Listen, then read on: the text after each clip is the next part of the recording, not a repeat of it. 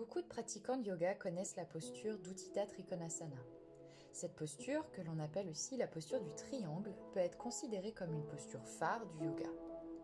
Mais saviez-vous qu'il existe toute une jolie symbolique derrière sa pratique? Quels sont les objectifs de cette asana en dehors du placement purement physique? C'est ce que nous allons découvrir ensemble dans cet épisode. Je suis très heureuse de vous retrouver pour parler posture de yoga dans cet épisode. Euh, un peu dans le même esprit que l'épisode que j'avais tourné sur Adho Mukha je voulais aujourd'hui vous parler de toute la symbolique autour d'une posture que j'affectionne particulièrement, qui est Uttita Trikonasana. Alors, ce qui est assez fou, c'est que je pratique très peu les postures debout finalement. Euh, en tout cas, je les inclus pas systématiquement dans ma pratique au quotidien et je les enseigne assez occasionnellement. Et pourtant, mon histoire avec le yoga a commencé avec Uttita Trikonasana. Euh, j'ai commencé à pratiquer le yoga Iyengar à l'époque et c'est toujours une posture debout qui fait en fait partie de celles qui introduisent euh, les séances dans les séries Iyengar. Et je garde un souvenir assez ému euh, de mon Trikonasana. Je me souviens être arrivée à mon cours de yoga pleine d'arrogance en me disant que de toute façon ce sport de mamie allait de toute façon être beaucoup trop facile pour moi. Et c'est finalement la première posture à m'avoir fait déchanter et à m'avoir fait flirter avec l'humilité. Donc en deux mots, il s'agit de se placer debout et d'installer un bel écart entre les jambes. On tourne ensuite un pied à 45 degrés à l'arrière du tapis avant de tourner complètement le pied avant parallèle aux deux bords du tapis. Les deux jambes tendues, on descend en flexion latérale sur la jambe avant de façon à, si on le peut, attraper le mollet, la cheville ou le pied, enfin tout ce qui nous vient ou pas en fait. Une fois installé, on peut lever l'autre bras vers le ciel de façon à ouvrir les épaules, les clavicules et créer un bel alignement latéral. Alors Trikonasana s'attire. Trikonasana, quand on n'a pas l'habitude de la pratiquer, c'est d'un inconfort sans nom, euh, même si l'idée est de s'approprier la posture pour qu'elle nous devienne confortable d'une façon ou d'une autre, évidemment. Et puis, comme toujours, et à force de pratique, évidemment, mon corps a commencé à mieux connaître Trikonasana. Euh, j'ai fini par ressentir un réel équilibre dans cette posture entre force, ancrage et légèreté. Et j'ai même réussi à me l'approprier pour visiter plusieurs variations, plusieurs manières de l'amener dans mes séances, mais aussi différentes manières de s'installer dedans. Et en fait, c'est que quelques petites années après avoir débuté le yoga que j'ai découvert ce qu'elle représentait, grâce à l'ouvrage dont je vous ai déjà parlé, qui est euh, Le chien tête en bas, 45 histoires d'asana, par Clémentine Herpicoum, publié aux éditions La Plage.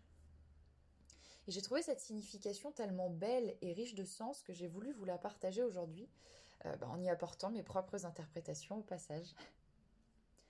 Alors la première interprétation, elle nous vient donc de l'ouvrage de Clémentine Herpicoum qui se base sur les trois gunas.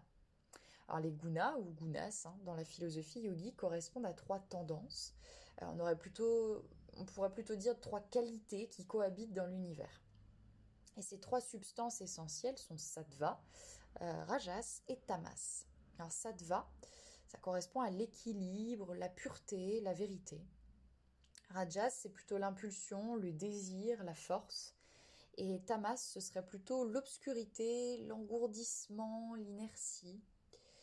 Et ces trois gunas, ils existent en tout et partout, y compris dans le corps humain. Et ces trois gunas, d'après la philosophie yogique, sont interdépendants et doivent coexister afin de maintenir une forme d'équilibre. Et c'est de cet équilibre que naîtra l'évolution de ce qu'on appelle la matière, tout ce qui est en fait directement perceptible par nos sens.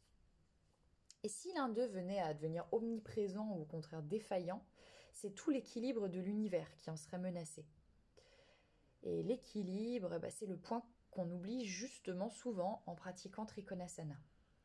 C'est une posture dans laquelle on peut très vite s'épuiser si la dynamique du corps n'est pas bien positionnée.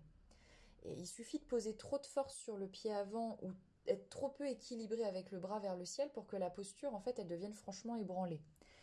Et ça nous demande, ce qui nous demandera en fait un effort deux fois plus important pour pouvoir la maintenir une certaine durée et surtout pour pouvoir respirer confortablement dedans. Et sans parler du fait de trouver ses appuis dans la posture pour ne pas euh, littéralement se casser la binette tout en essayant de poser son regard vers le ciel en direction du pouce de la main levée donc. Et oui, on a trop souvent tendance à oublier que l'équilibre, c'est une composante primordiale de Trikonasana. Et pour cause, euh, la posture représente en fait directement l'harmonie qui doit exister entre les trois gunas. Tamas, nous dit Clémentine Arpicum, correspondra dans la posture à une énergie de résistance, placée ici plutôt dans le bas du corps, à mon sens. Et de cette base stable pourra naître Rajas, l'impulsion de ce mouvement, par laquelle nous pourrons rester dans une immobilité euh, joyeuse finalement, et lever le bras vers le ciel. Et Sattva, en fait, l'équilibre sera symbolisé par le bout des doigts de la main levée, le sommet du triangle donc. Mais vous l'aurez compris, pas de Sattva sans base stable. Une belle image de ce qui pourrait se passer dans la vie en dehors du tapis en fait. Quelles sont nos chances de pouvoir nous élever sans ancrage, sans équilibre, sans harmonie sur notre base? J'ai tendance à beaucoup le répéter à mes élèves. Dans la pratique du yoga, tout est question d'équilibre et surtout de stabilité. Stabilité du corps physique pour atteindre des couches plus subtiles du souffle, stabilité du souffle pour atteindre un niveau mental plus subtil et stabilité du mental pour s'établir ensuite dans l'état de yoga. Et c'est un peu ce que nous inspire Trikonasana finalement. C'est une posture qui illustre à merveille le fait qu'on pourra explorer plus profondément en la travaillant palier par palier. D'abord la stabilité, un ancrage solide, peut-être pour trouver plus de fluidité dans le mouvement, euh, à la recherche de notre équilibre de manière logique et progressive. Alors, je ne sais pas s'il s'agit d'une interprétation entre guillemets officielle, mais j'aime également euh, interpréter cette posture sous l'angle de la Trimurti. Pour faire simple, parce qu'il s'agit d'un sujet qui est réellement pointu, la Trimurti, c'est la grande trinité hindoue qui est composée de trois divinités, Brahma, Vishnu et Shiva. Et ces trois dieux représentent en fait les trois aspects de la puissance divine. Brahma, c'est la création, Vishnu, c'est la préservation, et Shiva, c'est, enfin, on dit que c'est la destruction, mais j'aime plutôt l'appeler l'énergie de transformation, en fait. Et c'est un équilibre que j'aime finalement beaucoup imaginer dans ma pratique de Trikonasana. Euh, imaginer la création depuis chacun de mes appuis, en symbolique de Brahma donc, pour aller chercher la préservation dans l'équilibre à conserver ensuite, en symbolique de Vishnu.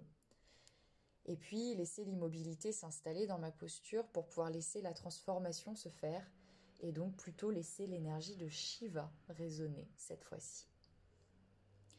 Parce que quand je regarde le chemin parcouru finalement depuis mon tout premier Uttita Trikonasana, euh, c'est ça que je vois finalement.